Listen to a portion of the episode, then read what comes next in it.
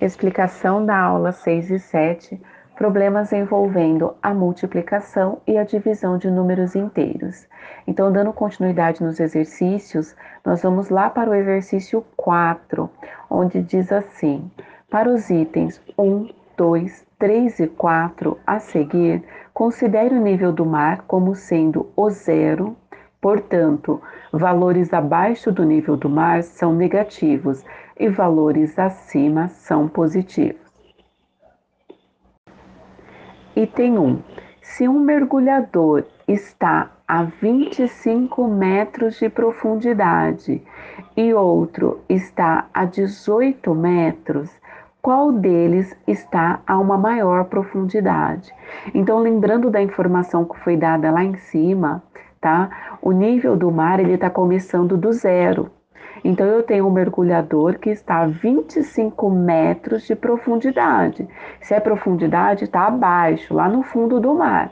E outro está a 18 metros. Vocês vão me responder qual deles está a uma maior profundidade. Quem está mais fundo, o 25 metros ou o de 18 metros? Item 2. A que profundidade pode estar um mergulhador que está entre os mergulhadores A, a 30 metros de profundidade, e B, a 22 metros de profundidade?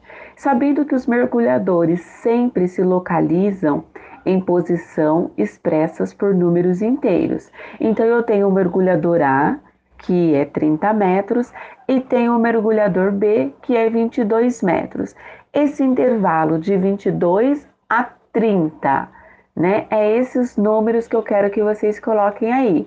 Que números estão entre 22 e 30, ok? No item 3, o mergulhador A deve subir ou descer para alcançar o mergulhador B. Qual distância ele deve percorrer?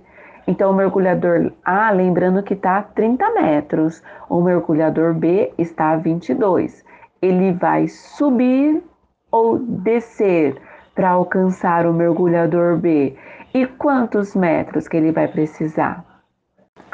O item 4, vocês vão fazer um desenho que ilustre a posição dos mergulhadores A, que está a 30 metros de profundidade, e o mergulhador B, que está a 22 metros de profundidade, certo?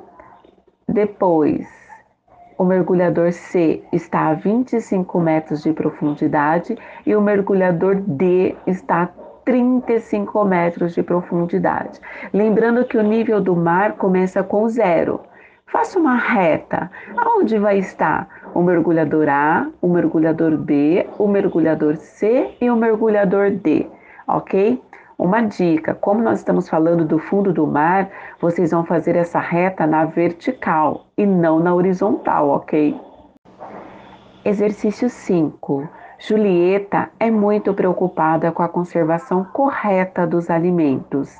Por isso, mantém os alimentos como frutas, verduras e carnes em perfeito estado de armazenamento, principalmente os congelados. Sem tempo para preparar sua refeição, retirou do congelador uma sopa de verduras que estava a menos 2 graus Celsius. Aqueceu a refeição e a temperatura subiu 27 graus Celsius. A que temperatura ficou a sopa? Então vocês vão colocar aí. A sopa ficou com 23 graus, com 25, com 27 ou com 29. Lembrando que ela estava a menos 2 graus e teve uma variação de 27 graus, ok? Qualquer dúvida na explicação da resolução dos exercícios, basta me chamar no privado, que dentro do meu horário de atendimento eu vou estar respondendo a cada um de vocês, ok? Ótima semana!